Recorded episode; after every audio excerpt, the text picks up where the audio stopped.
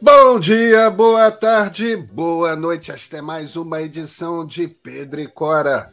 Aquele seu programa que é sobre digital, mas às vezes não é sobre digital, você já conhece o esquema da gente, né? Pois é, Pedro e Cora, como vocês sabem, toda terça-feira, toda quinta-feira, no canal de YouTube do Meio ou então na sua plataforma favorita de podcasts.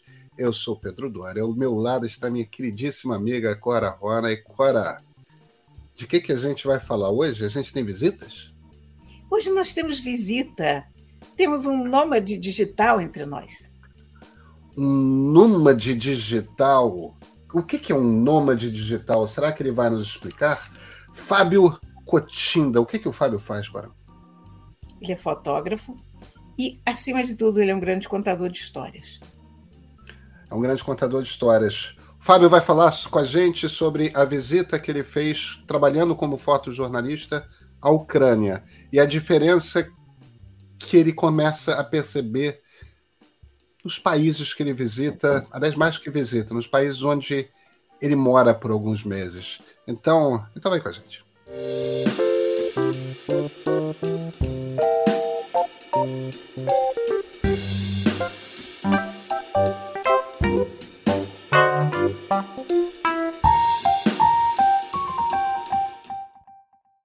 Fábio Cotinda, muito, muito obrigado por ter aceito o convite para falar com a gente aqui.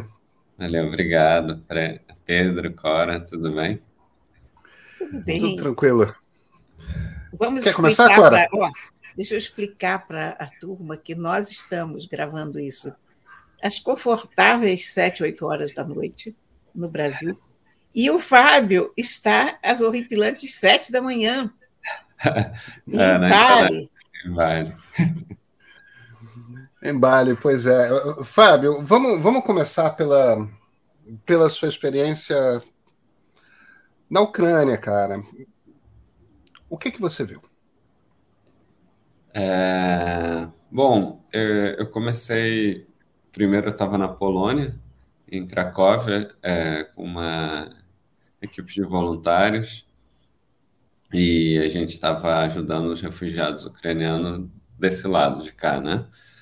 E aí uma jornalista é, me convidou, perguntou, ah, Fábio, você não quer ir para a Ucrânia? E assim, de, eu pensei de cara, uma experiência incrível, vou aproveitar, né? Aí eu falei, não, vou sim. E, porque é uma oportunidade de você mostrar e ver a realidade com seus próprios olhos, né? E, mas assim que eu falei que sim, ao mesmo tempo veio mas tem certeza disso, né? Será que eu quero atravessar, né? E aí fiquei na dúvida, mas já comecei a preencher os requisitos, né, para mandar para o exército ucraniano é, para fazer o credenciamento de imprensa e tudo direitinho. E depois, é, para entrar lá já também foi é bem complexo, porque você não está entrando num lugar normal, né? Eles estão em um estado de, de alerta, né, de guerra. Então, as fronteiras é, são o controle é diferente, é tudo feito diferente. Elas perguntaram se eu, a, a menina da fronteira perguntou se eu era militar, tal, até porque eu carrego uma bolsa verde assim, aí parecia porte meio militar. Daí eu falei não, não, eu sou voluntário, sou imprensa e tal. E aí enrolou um pouco, mas me deixou entrar. E aí, a partir de lá, é, eu e a Giovana, a gente contratou um fixer. Esse fixer nos leva aos lugares, faz a tradução e tal. E foi bem, bem, bem tenso lá dentro. Eu não estava na linha de frente, longe de estar de, perto de Mariupol, Kharkiv e tal, mas a gente sentia, né? E, e tinha os alertas de mísseis, né? Os alertas de mísseis estavam por todo lugar.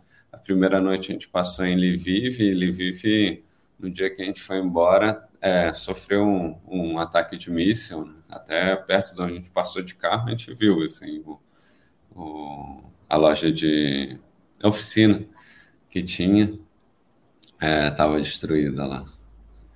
E, e, durante a nossa estada em Kiev, que foram só três noites, mas parece para mim parecia que foram duas semanas. Né? É tudo muito intenso, tudo muito. No o hotel que a gente ficou no centro só tinha imprensa e os militares. Né? Você descia no café da manhã, você via que todo mundo era imprensa do mundo inteiro e os militares, assim, muito e todo mundo, acho que é, os militares, né, principalmente, você vê que é, são muito bem, muito gentis, muito educados, né, muito sei, amáveis, né? Acho que por tá, acho que a gente está lá prestando um serviço, acho, né? mostrando o que está acontecendo de verdade. Você ficou é, quanto tempo no total? No total foram, é, no total foram quatro, quatro dias, foram três noites, né? A primeira em Maripol, depois quatro ou cinco, é, agora eu não, não tenho certeza. É. Você, você trouxe um material extraordinário. Ah, obrigado, obrigado.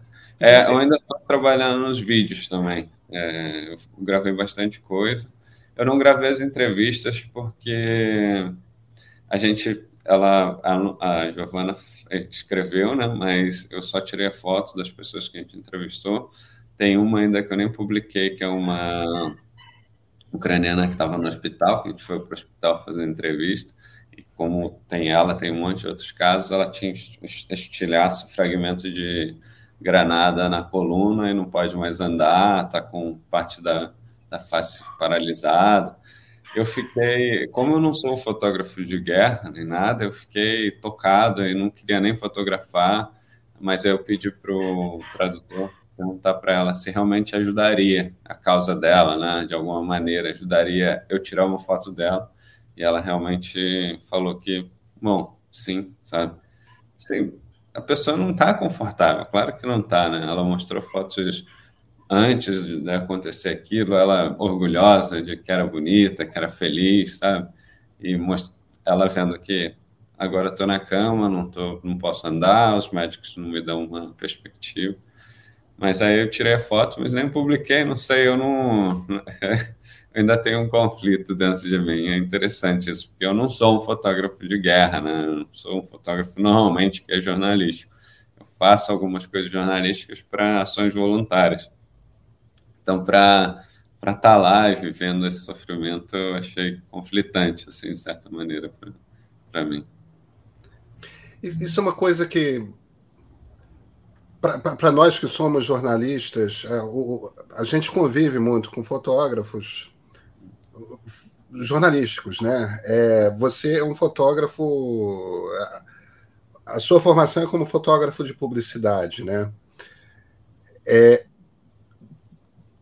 o que que você diria, em que que você diria que está Existe a diferença entre um, um, um, fotojornalista e um fotógrafo de publicidade? É, é o olhar? É, é, o que? Como é que você faria a distinção entre, entre os dois tipos de trabalho? É, eu, eu acho que quando eu atuo como é, fotógrafo com voluntariado, nas situações de risco, né? Eu fui também para a fronteira com a Venezuela e tal é, nem, nem situação de risco, em situações de, de que as pessoas não estão bem, né? No, no caso, né? É, quando eu estou nesses momentos, eu procuro ver e contar a história da melhor maneira, da maneira que eu estou vendo, né? Eu acho que é uma, uma leitura, né?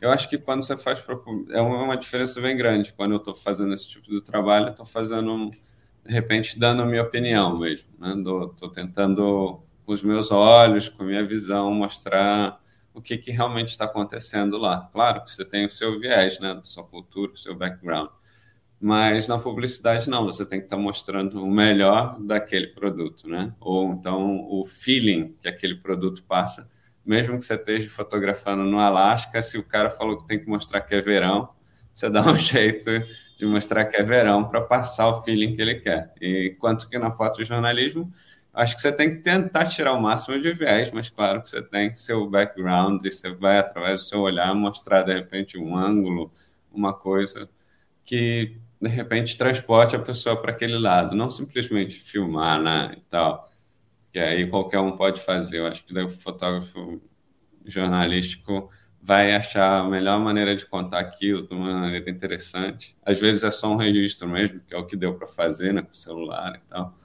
Mas eu acho que essa é a grande diferença. E o que eu senti para os fotógrafos de guerra que eu acompanho, né, o Felipe Dano e tal, os caras estão realmente na linha de frente, que eu acho que, bom, não estou dentro da cabeça deles, mas o que eu percebo, pelo que eu vivi ali nesses poucos dias, que nem é a linha de frente, né, mas você via gente que de colete, capacete também, porque você está dentro do risco. A gente tinha barreira é, militar a cada, sei lá, 500, mil, um quilômetro, dependendo da região, né? Será muito central. É, que você acaba que se acostuma com a adrenalina. No começo a gente estava mais tenso, alerta de míssil, eu ficava meio tenso, depois daqui a pouco estava tomando cerveja quando podia, né? Porque tem toque de recolher tal, mas aí chega, tá, ah, não, preciso dar uma relaxada. E você acaba que, ah, sua vida é aquilo e começa a ver. Eu acho que é, é, diferenças são bem grandes até fiquei inclinado a, a falar, pô, será que não é isso que eu quero? Eu acho mais interessante, não sei. Mas eu acho que você pode fazer as duas coisas, né? É. Mas acho que é isso. Não sei se eu expliquei. Eu dou muita volta, desculpa, os dois, é Cora e Pedro. Imagina! Eu gostei demais do teu, do teu trabalho no Instagram, porque você não faz só a foto, você conta uma história. Ah, Mais bom. do que um fotógrafo, você é um contador de histórias.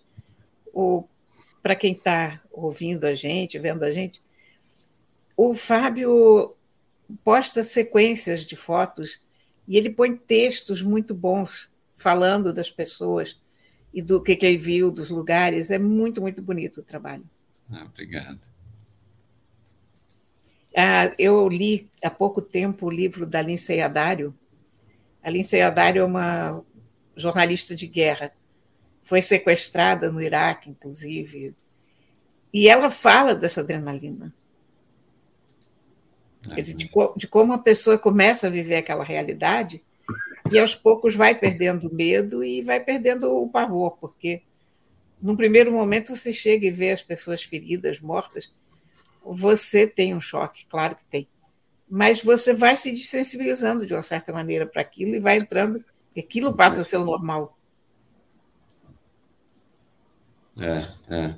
é, eu acho que tive essa sensação mesmo. Eu e a Giovana até pensamos, ah, eu acho que a gente podia ir para a linha de frente, não sei o que. Eu falei, pô, Giovana, eu acho que a gente precisa de um treinamento. Eu adoraria, mas eu acho que precisa de um treinamento. Você começa a ficar meio, não sei, acho que perde um pouco a noção, porque é bem perigoso mesmo linha de frente, é, junto com os soldados, né? Então. Você, você começa a achar que você é imortal que nada hum. vai te acontecer, que aquilo não tem a ver com você. Você está é. apenas ilustrando aquilo Eu lá, acho. mas a gente sabe que não é bem assim, né? Fábio, como é que você trabalha com, com emoção? Esse eu acho que é um dos grandes desafios que, que nós jornalistas temos quando a gente está quando a gente está nessas situações em, em, que as histórias que nós estamos contando são pessoas que estão, de alguma forma, vivendo no limite. Pode ser no limite emocional, pode ser no limite físico, pode ser, enfim, estão, estão numa situação extrema, de alguma uhum. forma. E, e, uma guerra é isso.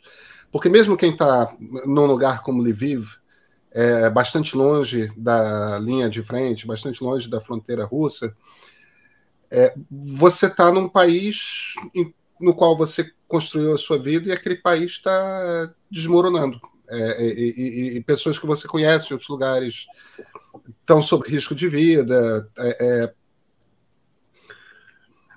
Agora, eu escrevo. Então, no fim das contas, eu posso só ver e depois relatar. Agora, você você estava citando a situação dessa, dessa moça que você se encontrou no hospital.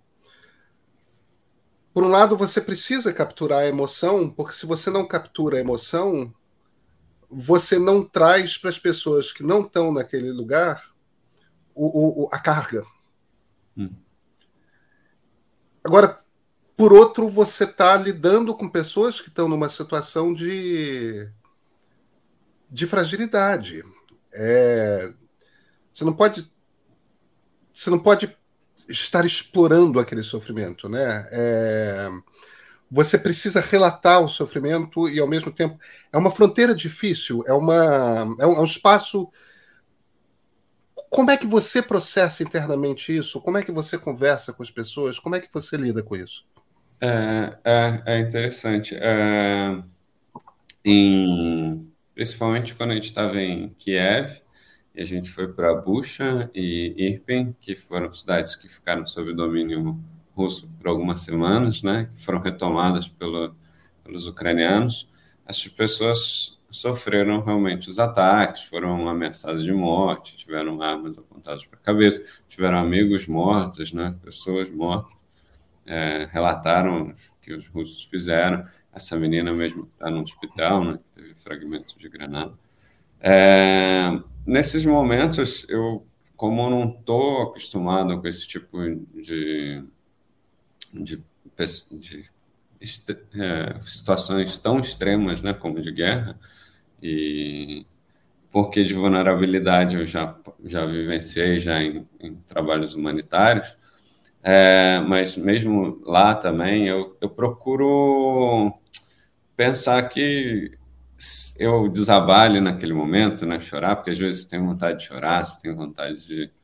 É, procuro pensar que não vai ajudar em nada. Então eu dou uma segurada, dou uma respirada, não sei, acho que uns anos para cá eu comecei a buscar espiritualidade e tal, meditação e tal. Então você percebe que aquilo, de alguma maneira, pode sair, em vez de você explodir, você respira e pensa, pô, isso aqui não vai ajudar nada. Você meio racionaliza, né, para controlar um pouco a emoção e falar o que, que, que, que vai ser útil nesse momento, eu penso. Em vez de ficar na euforia de, ah, preciso registrar isso, e você não sabe se está ferindo a pessoa, né, apontando uma câmera, né? Você não sabe se está magoando uma pessoa que já está numa situação de vulnerabilidades. Então, eu procuro refletir e pensar em que vai ajudar, por que, que eu vou mostrar isso, né? Realmente vai ajudar, vai alertar as pessoas para o que está acontecendo ou simplesmente eu estou justificando eu quero tirar essa foto, é incrível e vai amaciar meu ego, né? Depois todo mundo vai falar ah, que demais aquela foto que você tirou da refugiada ou da pessoa que está no hospital. Eu tento pensar se realmente não é isso, se eu estou indo para esse caminho, porque é assim, isso passa na sua cabeça muito rápido, né? mas eu tento pensar isso, porque eu fico muito, muito triste, assim, eu fico, mesmo quando eu faço fotos de viagem pelo Nepal, Índia, tento não apontar a câmera para as pessoas, eu tento conversar com elas.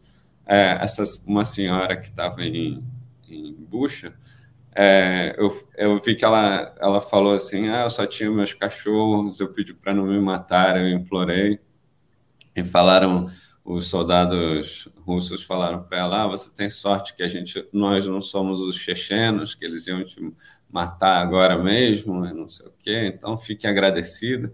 E ela estava nessa situação, eu esperei para tirar foto, não quis ficar clicando. Ela falou dos cachorros, eu falei: ah, posso, claro, com a ajuda do tradutor, né? mas eu posso tirar uma foto da senhora com os cachorros, sabe? E, e ela, tipo, você vê o sofrimento mesmo, ela estando um pouco mais feliz nessa hora. Ela, claro, claro, tira foto, sabe? Então, não sei, eu tento ir por esse lado, de repente até crio uma um diferencial na minha fotografia, ter uma visão um pouco diferente, né, do um approach um pouco diferente, acho. Acho que é assim que eu lido, mais ou menos. Não sei se eu expliquei bem. Agora, Ficou bastante bem. Você está em Bali. Sim é um bom lugar para a gente relaxar. Sim, depois da Ucrânia. Mas o que é que você está fazendo em Bali? É, é então, é, eu costumava morar aqui antes. Né? É, e Nenalta, assim, um pouco uma base, assim, que eu gosto muito de, de surfar também. E exatamente aqui, é, é, que é uma ilha da Indonésia, e aqui é, a Indonésia basicamente muçulmana, né, o país. Mas Bali, acho que é 80%, 90%. Mas Bali não, aqui é o hinduísmo, né, o hinduísmo balinês, né, que chama.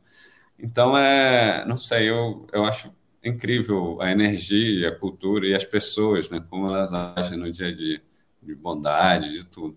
E, ao mesmo tempo, acho que também junta de tanto ter expatriados aqui, expatriados aqui, é, você também tem a cultura ocidental aqui. Então, você tem tudo, né? Ah, um monte de cafeteria, um monte de restaurante vegano, então você encontra tudo. Então, para mim, é um dos lugares é, melhores, além de um custo de vida não muito elevado. Então, você tem um equilíbrio muito bom, assim, de ter uma vida segura, né? Que acho que, pelo que eu tenho visto no Brasil, cada vez está mais difícil, né? É, então, eu deixo minha carteira e meu celular dentro do baúzinho da, da scooter. Ninguém tira. Capacete em cima tem um chinelo, você pode deixar chinelo no Rio, eu sou do Rio, você leva Havaiano, pô. assim, por, por, por levar, né? Mas aqui, então, acho que você tem essa segurança, é, eu posso fazer meu surf, tenho uma vida um pouco tranquila, e eu acho que foi exatamente, eu nem não estava planejando voltar para cá tão cedo, é, depois do Covid tal, aí pelo Brasil, então fui para a Polônia, fui para a Ucrânia, visitei uns amigos em Malta. Aí dei uma passada por Madrid, que era meu voo de lá, e visitar um primo. E aí fui para Kuala Lumpur, que é um, um, fui encontrar um amigo que estava esperando, que é fotógrafo também, estava esperando uma encomenda, uma caixa estanque para máquina fotográfica. Aí a gente conhece um pessoal lá e tal também, então a gente ficou meio que e até para contar, editar é um bom lugar, assim, porque é bem moderno, não tem muita coisa para fazer, pelo menos. É, eu que já conheço bastante. E aí falei, ah, vou para lá ficar uns dois meses, processar essas coisas. Eu também gosto de é, fazer as edições por aqui e tal, que daí você começa a entrar numa rotina de ah, academia, surf, relaxar mesmo, acho que no geral. E e tem a possibilidade aqui de fazer fotos para marcas e para alguns clientes, é atrativo para eles, né? Você encontra é, esse tempo. Acho que é isso, assim. Fábio, você, você é um nômade digital. Esse é o termo que nós temos usado para pessoas cujo trabalho não precisa estar tá fixo em um determinado lugar no mundo e, e te permite, portanto, estar onde você quiser estar, desde que tenha uma boa conexão com a internet. É... Como, como, é que é a sua vida? Você fica num ano em quantos lugares? Como é que, como é, que é essa rotina? É, é normalmente quando você é nômade, é, até estava conversando assim, tentando explicar, você sempre tem que se explicar mais ou menos para as pessoas. E Normalmente, quando você viaja a, a lazer, você tenta aproveitar ao máximo o pouco tempo que você tem em cada lugar, né? Você vier aqui para Bali, você não vai ficar uma semana, eu acho que é muito. Você fica dois ou três dias, faz, bom, aqui em Canggu, por exemplo, no bairro onde eu moro, vai ficar um ou dois dias ou nem vem, ou vai para o Bud, dois, três dias, o Luato, dois, três dias, vai para a próxima ilha, até brinco que é igual quando a gente mora numa cidade, quem mora no Rio, às vezes nem foi no Cristo, nunca foi no Cristo, né? E quem foi já viu mais que. Então, às vezes, quem vem aqui para a Indonésia, às vezes viu mais que eu, já foi para todas as ilhas. Então, acho que, mas quando você é nômade, você procura estar é, tá no lugar e conhecer melhor a vida do lugar, assim. Você cria uma vida e eu acho que acaba você é, conhecendo melhor a cultura e as pessoas, porque o outro você acaba que dá uma passada geral, né? Você vai nos lugares turísticos, estão prontos para receber você, né? E aqui eu tenho que, às vezes, eu vou para uma outra cidadezinha que está duas horas daqui, e aí ninguém fala inglês, você vê que é menos turístico. E você sai duas horas daqui já Bali é super turístico, e você sai duas horas já não tem ninguém. Então, você começa a ter essas experiências de, de dia a dia. Ah, não, vou comprar que café que eu vou comprar? Como é que é o café balinês? Como é que... É, e isso em várias partes do mundo. Eu não costumo ficar em, em vários países... Ah, fico mais tempo, né? É que eu agora estou com esse pensamento do pós-Covid ainda, né? Então, e, mas Antes, né, eu costumava passar uma temporada na Índia, e aí realmente me movendo um pouco mais, eu não fico muito parado lá, mas fico dois meses e tal. E todas as viagens que eu tento são mais para tentar vivenciar o local, como nômade, eu digo. É, como nômade sendo fotógrafo, né? e tem gente que só vai ficar no computador direto. Eu não, eu procuro tentar aproveitar que eu estou naquele país e os contatos que eu faço, tentar, através disso, conseguir fotos mais autênticas, conseguir contato com pessoas mais autênticas. Né? E acho que é isso, assim, no geral. Não sei, não sei se eu consegui explicar, Pedro. Sou péssimo. eu sou bom para o bar, eu vou falar a noite inteira e tal. Fábio, mas, Fábio, volta para aquele assunto. Mas, mas deixa eu te perguntar uma coisa.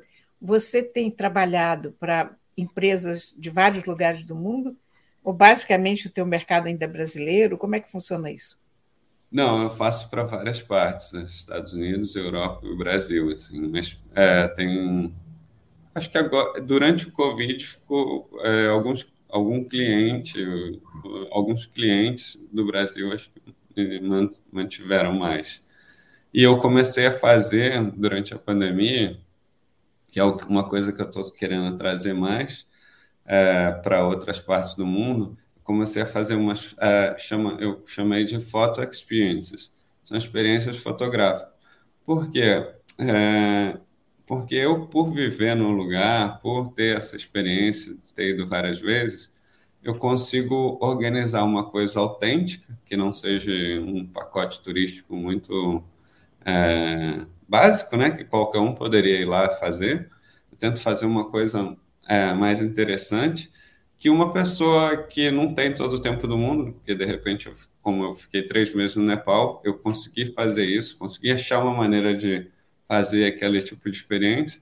Uma pessoa que de repente tem duas semanas de férias ou uma semana, conseguiria ir porque eu já deixaria tudo pronto, tudo organizado. Então, essas fotos experience é, são uma maneira de levar a pessoa para esse mundo que eu, que eu consegui ver, descobrir em dois, três meses, num resumo assim, bom, isso aqui é o melhor desse mundo aí que eu vivi nesses dois, três meses. Então, vou te levar para esse passeio. Daí comecei a fazer isso, porque foi minha uma maneira para eu achar uma solução, e eu, mas ao, ao, mesmo tempo achei uma solução financeira, né? Mas ao mesmo tempo achei uma solução que muita gente ficou encantada, assim. Eu fiz no Brasil lá, chamava Photo Sailing Experience, levava as pessoas para velejar em Ilha Grande e tal. Uma maneira super legal que você aprende a velejar e fotografar e, e fazer isso para o resto do mundo foi uma maneira que eu encontrei, porque vários clientes me pagavam por viajar, né? E aí, sem viajar no Brasil, eles começaram a cortar, além deles mesmo estarem sofrendo né, as, as consequências do Covid, né? De não não estar tá vendendo, vendendo menos, falar, ah, não, a gente não está vendendo, a gente não está podendo fazer isso. Mas os clientes são espalhados mesmo. Antigamente eu fazia até nos restaurantes locais, fotos do ambiente, fotos de, de comida e tal. Agora, em alguns países, sim, eu posso, mas aqui em Bali, por exemplo, eu teria que pegar um, um visto específico como fotógrafo. Aí eu estou ainda pensando se realmente vou ficar mais tempo para precisar desse visto. E eu acho que é super válido, assim. Eu, eu sempre penso você tem que, você está num país, você tem que ajudar a economia local de uma maneira. Não posso chegar aqui como turista e querer fazer foto profissional e ganhar um dinheiro sem pagar nada, né? Porque de certa maneira você não vai pagar os impostos daqui mesmo com esses outros vistos, mas você está pagando pelo visto, né? Mesmo não sendo barato, eu acho que o de fotógrafo por dois anos, acho que é dois mil dólares e tal. Não é baratinho, mas também, é. se você vai trabalhar, vai se pagar, né? É, quer dizer, existe, existe uma ética do, do nômade digital. Você, de alguma isso, isso é uma coisa sobre a qual eu nunca tinha pensado. Você, no momento que você decide ficar num determinado lugar, você se sente obrigado a participar da economia local. Você. É eu, eu, acho que todo mundo deveria, né? Eu acho que sim. Eu acho que a, o pessoal que não vai trabalhar para lá, né? Está trabalhando remoto. Né? Tem gente que fazendo trabalhos que não precisam, mas eles estão alimentando de qualquer maneira, né? Acho que estão pagando os lugares. Eu acho que a escolha dos lugares também. Você não. Você está, sei lá, em, em Chiang Mai, na Tailândia. Daí você Eu nem lembro lá se tem Starbucks. Aqui no, em Bali tem Starbucks. Eu não vou no Starbucks. Starbucks é uma cadeia, os caras já estão ricos já. Eu vou no, no café local, mesmo que seja de um húngaro que abriu um café. Um amigo meu tem um amigo meu que é italiano, tem um mate a café aí, mas ele contrata só locais, sabe? Durante a pandemia, esse, pelo menos esse meu amigo, ele manteve o pessoal, de falaram, não, não fecha, vamos fazer delivery. Então, você tenta, eu, pelo menos quando estou assim, acabo conhecendo as pessoas daqui, eu procuro movimentar a economia daqui e evitar as cadeias grandes, que essas não precisam. Acho que não precisam do nosso dinheiro. Ou precisam, né? Mas. Qual é, qual é o teu próximo passo? Você já tem alguma coisa? Como é que é a vida nômade nesse aspecto? Você planeja muito adiantado? Não planeja? É uma coisa que depende do trabalho ou o trabalho te leva para os lugares? Como é que é? É, eu acho que um pouco dos dois. Eu não, eu não planejo muito. É, antigamente eu fotografava mais moda, daí tinha umas coleções, aí eu sabia que em em maio eu tinha que estar no Brasil para começar a fotografar a coleção é, de inverno, ou até antes, né, abril, março, para fotografar. Hoje em dia eu não estou pegando mais esses trabalhos, né, acho que eu fui até perdendo né, os clientes os contatos. Então agora eu dependo mesmo de, às vezes, algum trabalho grande que vale me mover, né? Às vezes eu vou para Portugal, é, Europa, e por agora mesmo eu estou assim, ah, não sei se eu fico mais aqui, se talvez eu volte para a Polônia para ajudar lá o pessoal voluntariado de novo, mas acho que é em julho que eles estão pensando levar um outro grupo de brasileiros lá para ajudar na fronteira. E e aí eu vou, vou vendo assim, ah, sim, eu acho que é interessante. Eu não procuro ver, eu acho que tem muita gente que faz como se fosse um checklist né, de países. Eu não, sem dizer que é errado ou certo, eu procuro ir mais pelos. Eu vim, não sei se é seis vezes para cá, para Vale, para Índia, já fiquei a primeira, fui duas vezes só, mas a primeira vez três meses, a segunda vez dois meses. Eu prefiro experi realmente experienciar o país do que chegar. Fui para Nova Delhi, ah, vi Índia, fui para Roma, vi Itália, fui para é, Cracóvia, vi Polônia. Sabe? Eu só fiquei em Cracóvia, não acho que conheci Polônia, fiquei acho que dez dias lá, até voltei. É, fiquei, mas mesmo assim, já conheci um pouco melhor. Mas se eu tivesse passado dois dias em Cracóvia, falar que eu fui para Polônia, Foi, né? Mas não, você não pode ah, conhecer cultura local. Não sei, eu acho que isso acaba que é, começa a virar como se fosse um objeto de consumo, né? Os países, né? E acho que quando você vai para lá para ficar um pouco mais de tempo, e aí por isso eu comecei a escolher mais os países, mesmo que eu volte. Ah, mas você já foi para lá várias vezes. Eu não tenho objetivo de ah, vou para mais países. Às vezes eu fico curioso com alguns, mas são alguns específicos. Eu falo assim, ah, tenho curiosidade de ir para a China, que eu nunca fui. Ah, sabe, me bate uma curiosidade, uma curiosidade de, de mais é, humana, mais de para ver a natureza, para ver como funciona. E não uma curiosidade de, ah, preciso ir para Macedônia, Albânia, é, África do Sul, papapá, só para começar a checar. Né? Eu, uma época, estava lá perto da. Estava lá em Roraima, estava perto do Suriname, né? E, eu falei, ah, podia ir para esses lugares, né? Eu pensei, mas pô, a natureza é parecida, não sei o que, que ia ter de diferente, né?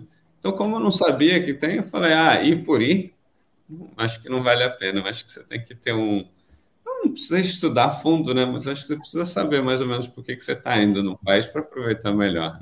Ah, com certeza. É isso, é que eu desculpa. Não sei se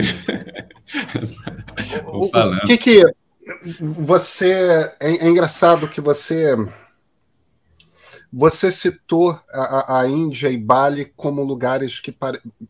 eu fiquei um pouco com a impressão de que são lugares que parecem mais especiais a, a, a você. É, é, é o que? É o hinduísmo? É, é alguma coisa específica desses pedaços da Ásia? Ou é impressão minha e não são particularmente mais interessantes e outros lugares interessam também? É não, não. É, eles são eles são por diferentes razões, mas é, Bali eu, eu sinto que eu venho aqui para realmente relaxar mesmo. Ah, para ter uma vida uma vida boa, realmente boa. Assim, quando você imagina o nome digital, não na praia, né? Que eu acho que é clichê, né? Com o computador na praia, mas eu acho que você, você pensa aqui em Bali. Tem muitos nômades digitais, então você tem muito realmente é, restaurantes. O, o Matheus e a namorada estavam aí, eles falaram, cara, mas é muito, a gente fica. Você pega a motinho, você está indo para um, você fala, nossa, eu queria experimentar esse, queria experimentar esse vários restaurantes assim que parece que você está no, no, paraíso dos restaurantes é, alternativos, aí transados, tá bem legais assim.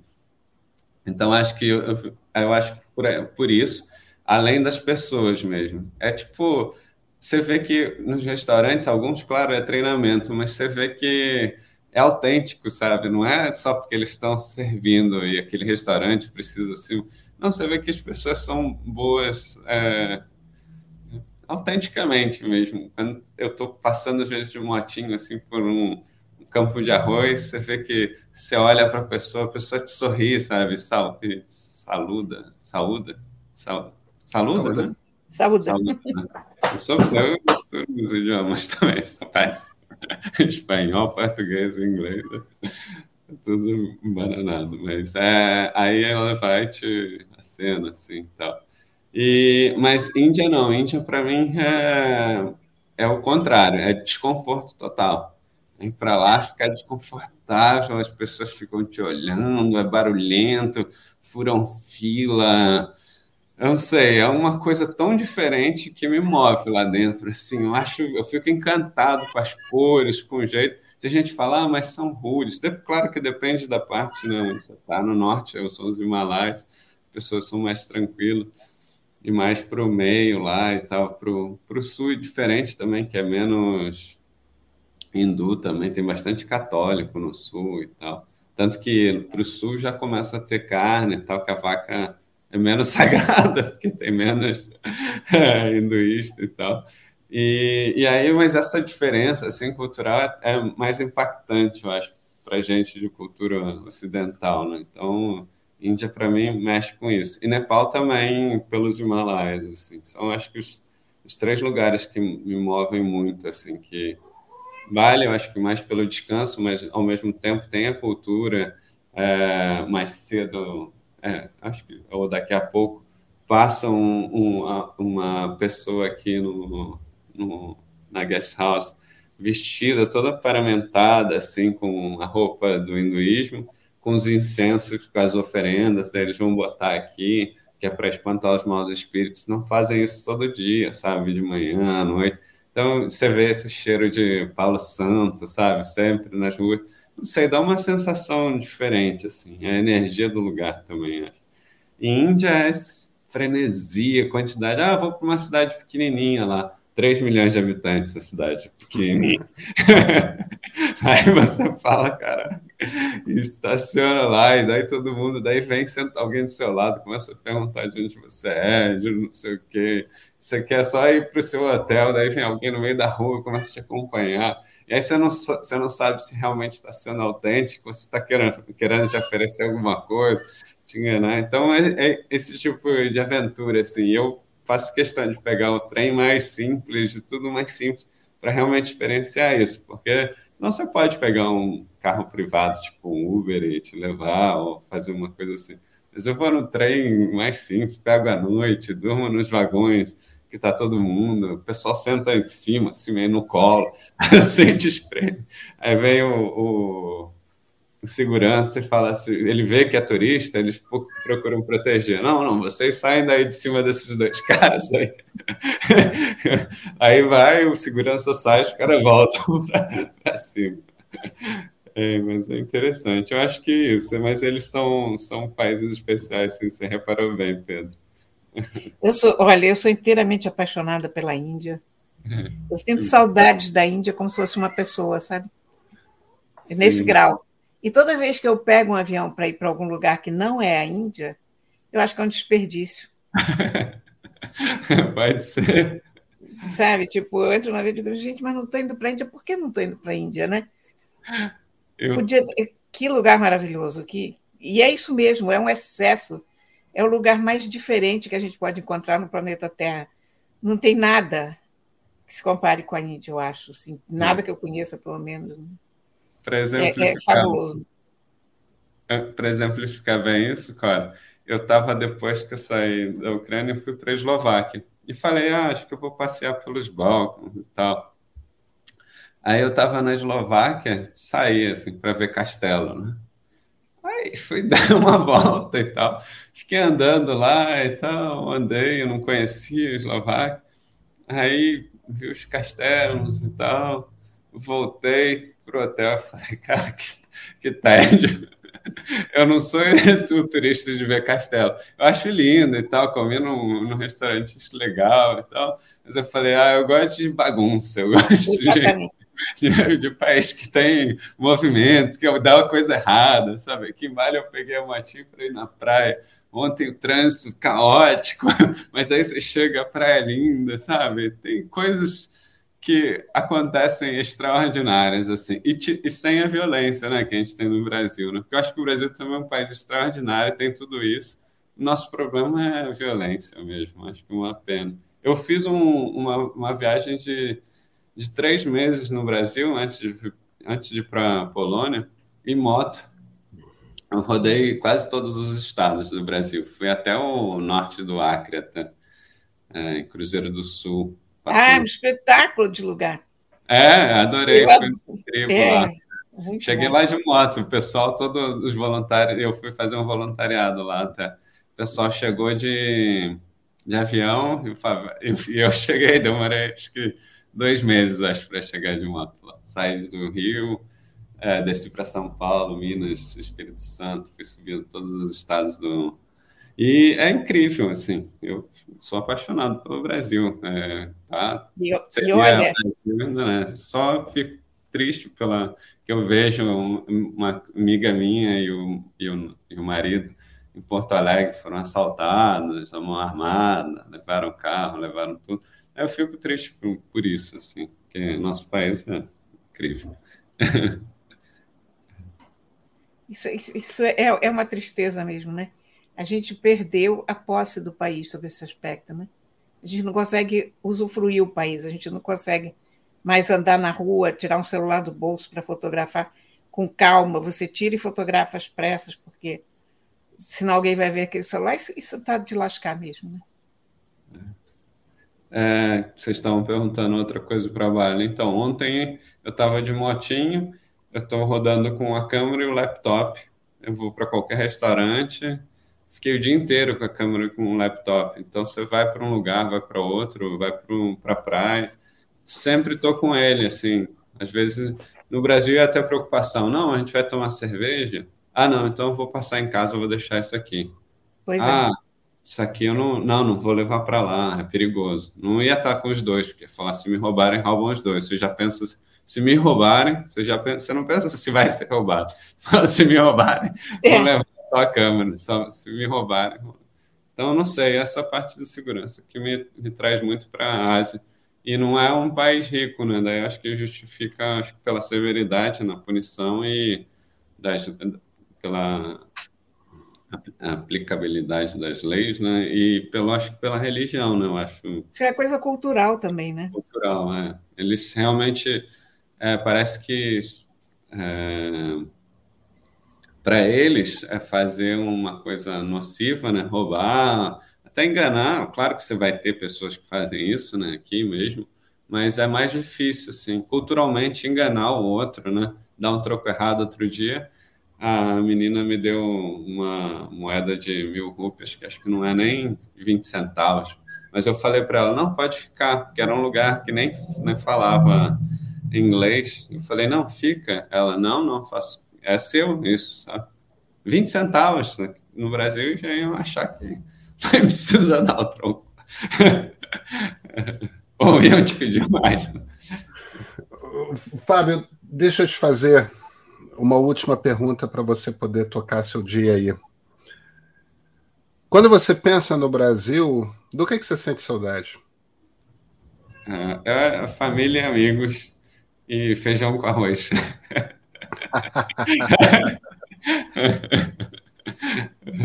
Acho que é isso. Boa, boa resposta, boa resposta.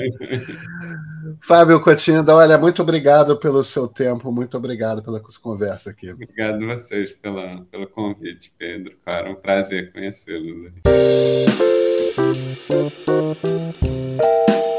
Música